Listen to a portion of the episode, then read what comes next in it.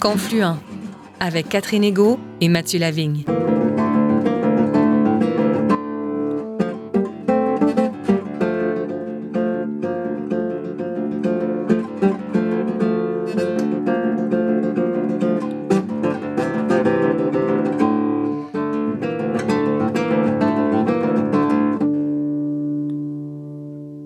J'ai une cassette que j'ai passée à l'audience, que j'ai passée euh, euh, À la commission de vérité et ah oui, réconciliation. que j'ai enregistré mes témoignages. et J'ai mis mon cassette là-dedans. Des fois, je l'écoute. Ah oui? Ça, ça, ça me vient me chercher. Parce que vous êtes fier de votre prise de parole? Vous êtes fier de ce que vous avez dit à la commission de vérité et réconciliation? Oui, parce que ça, moi, je faisais ça pour les jeunes, pour les petites générations. Même si des fois ils disent euh, il faut avancer, il faut laisser passer, il faut laisser passer ce qui s'est passé en arrière. Qu'est-ce qu'on fait avec les jeunes qui veulent savoir qu'est-ce qui s'est passé? Les petits-enfants, ils nous posent des questions.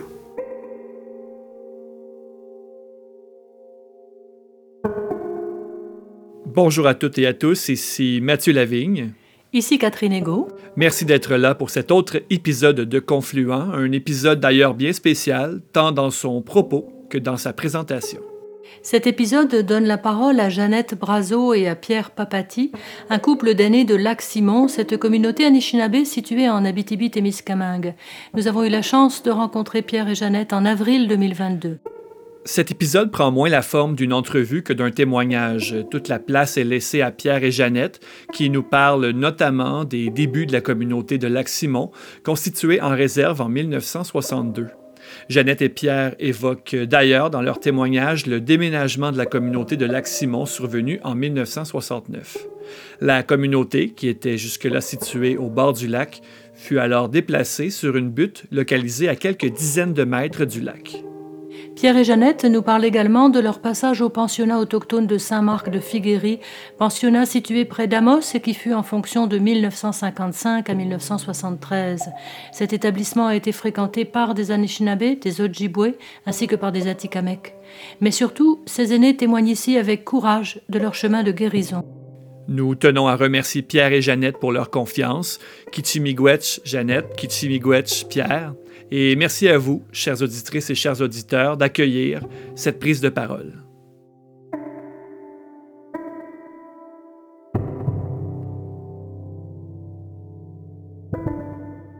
Je suis né au Grand Lac Victoria, Kitizagik. C'est en 1960 que mon père a déménagé au Lac Simon. Euh, mon père n'avait pas de maison. Tout ce que je me rappelle, c'est quand on restait en bas, il y avait 13 maisons en bas, en bas de la côte. L'église était là aussi. Puis euh, il y avait tout ben 4-5 familles dans une maison, une petite maison. Nous autres, on des fois plancher.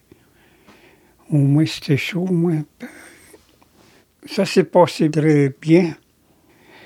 Euh, C'est juste qu'il y avait beaucoup de consommation. Beaucoup de consommation encore. Puis, euh, on a monté où ce qu'on est maintenant, en haut de la côte. C'était en 1969-70. C'est ça. hein. Puis, c'est depuis ce temps-là qu'on a, qu'on a la maison ici.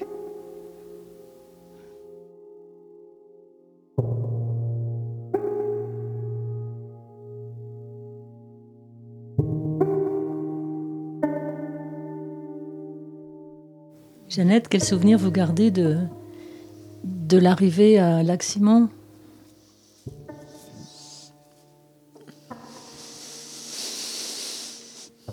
C'est beaucoup un changement.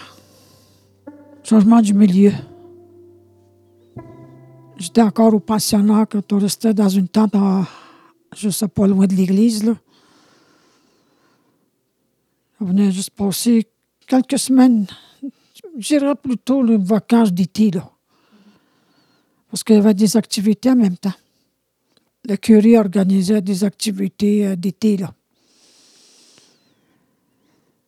Mais je n'étais pas. euh, ça a été un gros changement pour moi au niveau psychologique aussi. Là. Puis euh, la violence aussi.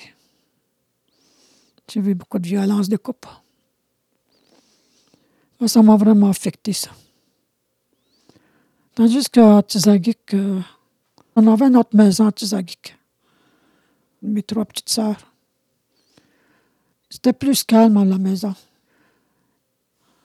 Mais quand je suis arrivée ici, euh, j'avais peur. J'avais 12 ans, moi, quand je suis arrivée. C'était juste pour les activités. J'a- J'allais avoir mes 13 ans en même temps, là. Puis là, je voyais des tentes, là. Puis il y avait de la famille qui restait dans des tentes. J'ai pas resté ici. Nous autres, on retournait souvent à Tizagik. Parce qu'on n'était pas encore mariés, nous autres. Euh, c'est juste vers les années 65 qu'on, s'est mariés ici, euh, en bas de l'église, là. Tu sais, j'avais pas encore l'âge de marier. J'avais juste 15 ans. Puis là, moi, je voulais retourner au pensionnat. Je voulais retourner euh, là-bas, là, pour continuer. J'avais déjà... Mon avenir était déjà préparé, là. Mais ça, ça pas réalisé. Mais le beau-père était toujours là euh, à me donner de euh, la force, là. C'est comme si j'avais beaucoup, beaucoup d'accompagnement de mes beaux-parents, là. Sa mère, puis euh, mon beau-père, là. Mais je parlais pas l'algonquin non plus, là. Ah non? Non, j'avais perdu ma langue. À quel âge vous étiez allé au pensionnat? J'avais sept ans, moi. Alors vous aviez perdu la langue? Oui, j'ai perdu la langue maternelle. euh, quand je me suis mariée, euh, je parlais juste français. Je ne comprenais pas mes beaux-parents, je ne comprenais pas mes, mes parents non plus. Vous, Pierre, est-ce que vous parliez le français déjà à l'époque, quand vous vous êtes marié Avant que je rentre à l'école, je parlais pas, pas tout, même pas anglais, même pas français. Je parlais juste ma langue. Puis, euh, quand ils ont ouvert le pensionnat 55, j'avais 9 ans, quelque chose. Puis, j'ai resté là, moi, qu'à 4 ans de temps. Au moins, j'ai pas perdu ma langue euh, parce qu'on se parlait toujours à cachette. hein. C'est vrai que avant qu'on se fait transférer au lac Simon, on était des nomades. hein. On était cinq familles, toujours sur le même territoire, à partager le territoire, à partager la, nourriture, tout ça. On avait une maison. On avait toujours une maison dans, quand on restait dans le fait le barrage à Douzois, je me rappelle très bien. J'avais trois ans quand ils ont fini le barrage. Rendu à cinq ans, euh, sur ça, on s'en allait à canot à, à Rama, à travers le bois, parce qu'ils n'ont pas abattu les bouleaux. Ils ont inondé de même. Je me souviens très bien. Comme je disais tout à l'heure, il y avait cinq, six familles avec nous autres, tout le temps avec la même, la même gang. On avait chacun une maison dans le bois. Ce que j'aimais là-dedans, parce que mon père, euh, c'est bien rare que je voyais mon père se saouler. Puis, euh, c'est ça que je voulais vous raconter, ça, parce que vraiment, là, quand ils ont ouvert le passionnat, c'est là que nos parents ont co- commencé à consommer. hein. Parce que les enfants partaient? Oui. La sœur Jeannette Mary nous racontait comment que ça a été quand les enfants étaient partis avec l'autobus. Les parents, ils pleuraient. hein. Puis c'était dur pour nous autres euh, parce que présentement, on travaille sur le passionnat encore. Vérité et réconciliation. C'est ça, là-dedans, là, on essaie de découvrir comment ils vivaient nos parents. Ils ont vécu des affaires terribles, ils aussi. Ils se faisaient arracher de leurs enfants. C'est ça que la consommation a commencé. hein. Moi, j'ai vu mes parents consommer depuis quand je revenais pour les vacances. Mon père consommait.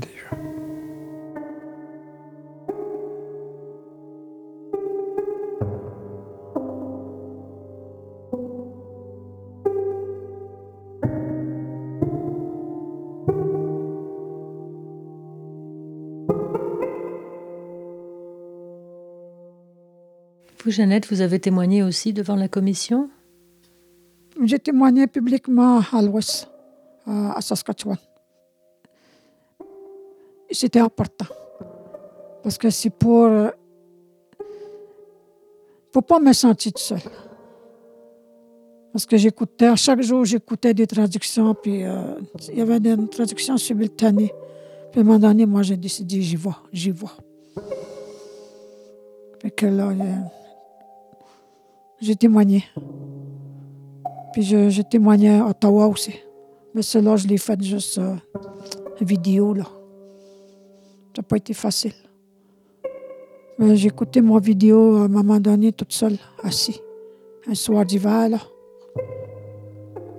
Quand j'ai regardé mon vidéo, euh, que moi je témoignais, là, c'est comme j'allais me écraser, là. Toute seule, là, ça se fait pas toute seule. Puis moi, je l'ai fait toute seule. Je voulais vraiment voir c'est qui cette Jeannette-là, c'est quoi sa personnalité, c'est quelle émotion que, que je dois vivre. Parce que quand tu fais une vidéo, là, tu n'as pas vraiment les émotions parce que c'est la caméra qui dérange. Mhm. Puis là, euh, quand j'ai reçu mon vidéo cassette, je l'ai regardé tout seul. J'arrêtais pas de pleurer. Puis ça dure pas longtemps, juste une demi-heure. Non, c'est difficile. Vous disiez que vous avez voulu regarder la vidéocassette pour mieux connaître Jeannette, pour mieux vous connaître vous-même. Mais j'ai vu beaucoup de souffrance. Hmm. J'ai tout perdu. J'ai perdu mon âme. Mon âme était perdue du moment où j'ai rentré au pensionnat. Aujourd'hui, je travaille beaucoup sur le retrouvaille de l'âme. Parce que je l'ai perdu là-bas. Je l'ai perdu pendant X années dans un confessionnal Hmm. à cause des, des abus sexuels. Puis je l'ai perdu dans, dans une salle de récréation. Même encore aujourd'hui, euh, j'ai de la difficulté à m'amuser, à rire, à danser. J'ai pas cette notion-là maintenant parce que c'est. Des fois, je demande à lui de danser avec lui, mais lui aussi, euh, on est c'est deux pensionnaires. Hein? Mm. La communication, euh, ça bloque la communication. Ça a été tout, tout euh, perdu, ça. L'âme, l'esprit, tout, le corps physique, les émotions, plus là. Le spirituel. Quand on en parle, c'est le physique qui embarque. Puis le mental, puis euh, j'étais pas mal dans une, dans une dépression. Mm. Mais je ne prends, pas, je prends pas de médicaments pour ça. Mais j'essaie d'aller plus vers les, vers les sessions, pour euh, aller me ressourcer. Ça, ça vous aide? Ça, ça m'aide. Dernièrement, au mois d'octobre, j'ai fait le retrouvaille de l'âme. J'étais voir la, la petite fille, euh, la, la petite fille que j'ai perdue. Je vais donner juste un exemple. J'ai eu beaucoup de la difficulté, moi, avec les cheveux. C'était psychologique, ça. Quand ils vous ont coupé les cheveux? Oui, quand ils m'ont coupé les cheveux. J'ai toutes mes photos. euh, J'aurais pu mettre ça sur place ici. Puis là, rendu au mois de février, c'était le mois le plus douloureux, le plus sombre de ma vie, cette année-là. Tout avec la pandémie aussi, là. Parce qu'on était enfermés. Puis lui aussi, lui, c'était facile euh, d'aller en auto. Puis moi, j'ai peur encore de l'auto, là. Je veux pas aller. euh, j'ai peur de l'accident. Fait que mon âme, là, je savais plus quoi faire. J'écrivais, j'écris beaucoup. Je faisais mon journal à, chaque jour, mais j'ai ramassé tout mon. Je, je les, ai, regardés, là. J'ai vu qu'il y avait pas mal de douleurs là-dedans euh, que j'ai écrit. Puis là, la seule personne que je peux confier, c'est à lui, Pierre. Parce qu'avec tout- toutes les ressources, seulement les ressources qu'on est allé chercher avec des autres conseillers spirituels dans d'autres communautés, chez les Dubois, chez les Adjikmek, Je l'écris. On l'a tout. Les Algonquins aussi, ça, des moyens, comment, comment guérir. Puis chaque personne a un don. Puis lui, il l'avait, il ne partageait pas. Fait que là, au mois de février, j'ai demandé euh, quelque chose de très, très important. C'était par rapport à mes cheveux. Puis là, je, comme je, voyais une petite fille qui était assise là, qui, sur une chaise haute, là. J'ai commencé à pleurer. J'ai tombé dans la dépression hivernale. Et que là, j'ai dit, Pierre, est-ce que tu es capable de m'aider? De me sortir de là? D'aller chercher cette petite fille-là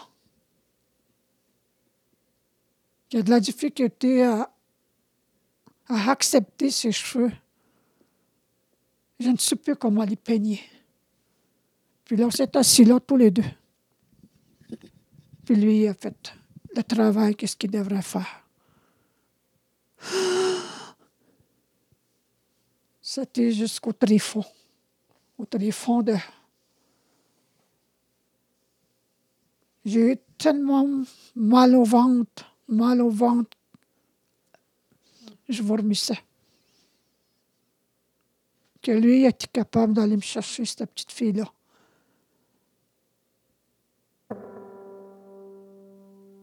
Puis aujourd'hui, je m'aime.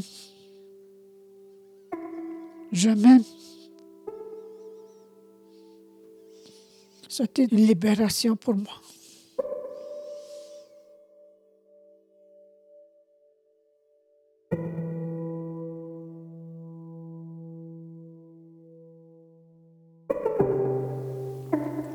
Je ne suis pas survivant du passionnat. J'ai survécu beaucoup, beaucoup, beaucoup de choses. Même avec la boisson, là, j'ai survécu avec ça. Ça fait 30 ans que je consomme un peu. Puis euh, euh, ça m'a aidé à, aller chercher la guérison. J'étais un peu comme rebelle. Hein. Je ne voulais pas vraiment m'embarquer là. Tombé dans la noirceur. J'ai essayé de fonctionner sans demander de l'aide. Je pouvais pas. Aujourd'hui, ça va mieux. Puis euh, il faut que je parle avec Jeannette des fois. Parce que c'est très important la communication. Puis euh, on essaie de s'aligner là, moi et elle. Puis avec nos enfants aussi, parce que nos enfants, c'est très important. Puis nos mes enfants, ça nous a juste été prêté. Hein? C'est ce qu'on dit, c'est ce qu'on croit, nous autres aussi. On écoute beaucoup les personnes spirituelles qui viennent au lac Simon. On, participe là-dedans, puis euh, on apprend beaucoup de choses encore. Même si ça fait longtemps que, je suis dans le chemin rouge, qu'on appelle ça, puis euh, ça fait longtemps, puis euh, j'en découvre encore aujourd'hui.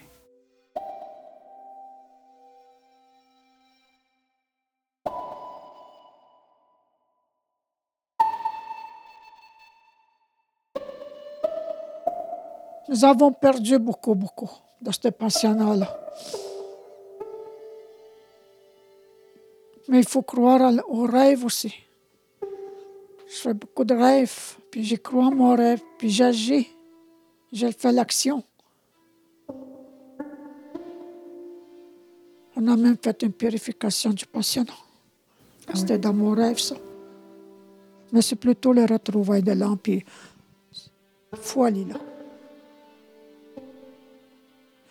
Le retrouvailles aussi euh, de nos enfants, que j'ai manqué de donner l'amour à mes enfants. Parce que je n'ai pas connu l'amour. C'est tout ça qui a manqué. Mais j'en suis fière aujourd'hui de mes enfants.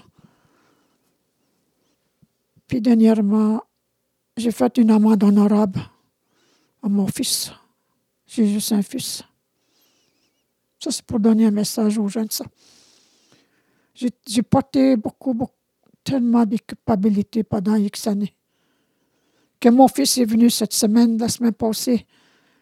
Maman, as-tu écouté l'émission Le Pape, les, les, délégués à Rome.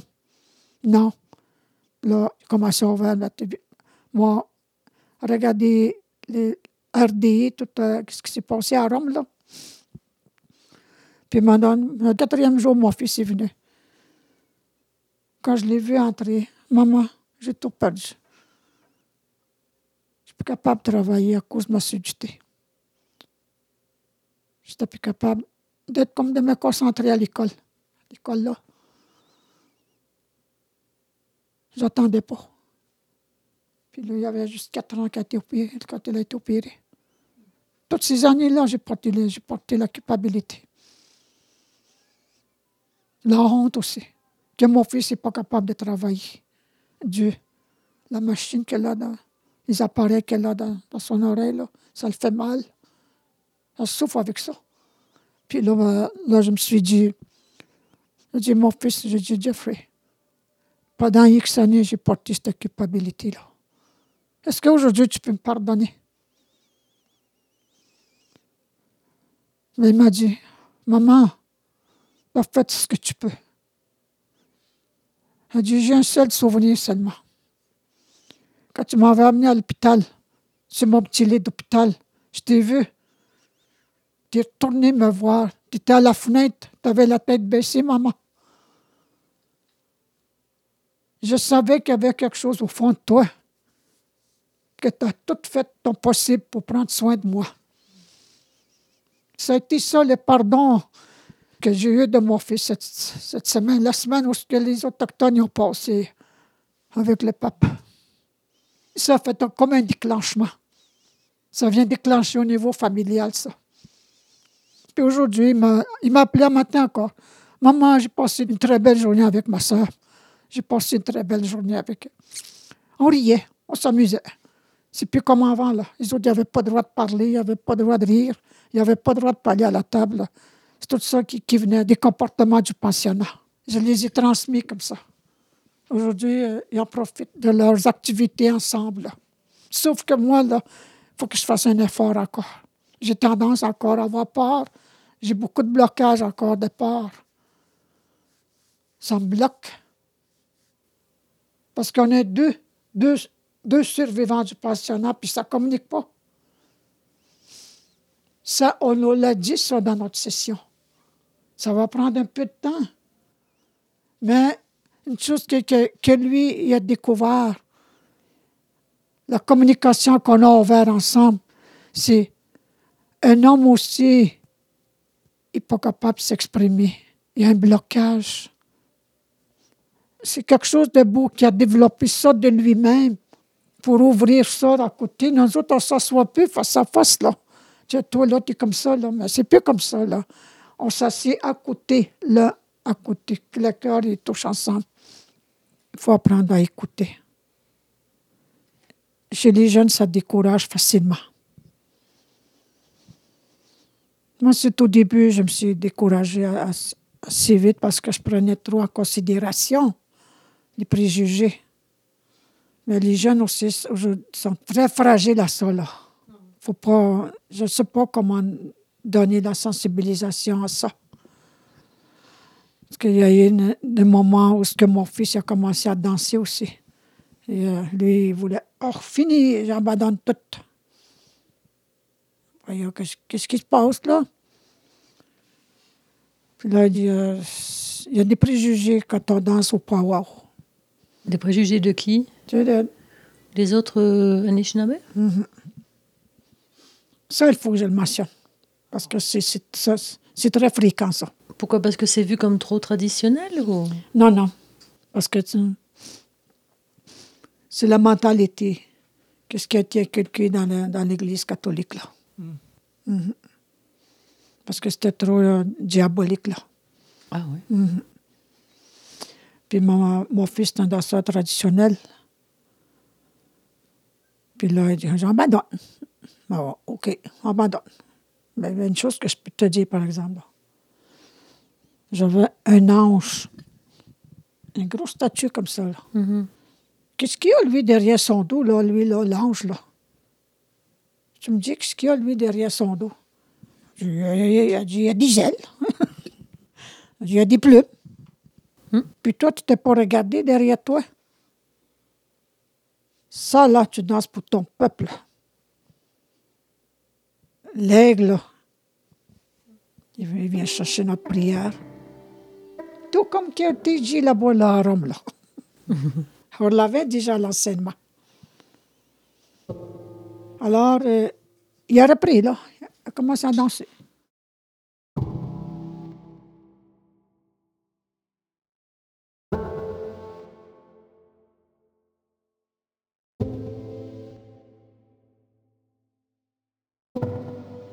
Nous remercions chaleureusement les aînés Anishinaabe, Jeannette Brazo et Pierre Papati de cette entrevue enregistrée en avril 2022 chez eux, à Lac-Simon. Nous remercions également Daniel Fortin à la mise en onde et Antonin Viss au montage et à la conception sonore. Nous vous rappelons que l'émission Confluent est portée par l'organisme Mission Chez Nous. Visitez notre site web au www.missioncheznous.com si vous désirez en connaître davantage sur cet organisme de solidarité chrétienne avec les premiers peuples. Merci Mathieu Lavigne. Merci Catherine Ego. Et merci à vous d'avoir été à l'écoute. Rendez-vous la semaine prochaine pour un autre épisode de Confluent. D'ici là, nous vous invitons à rester à l'antenne de Radio VM et de Radio Galilée. À bientôt.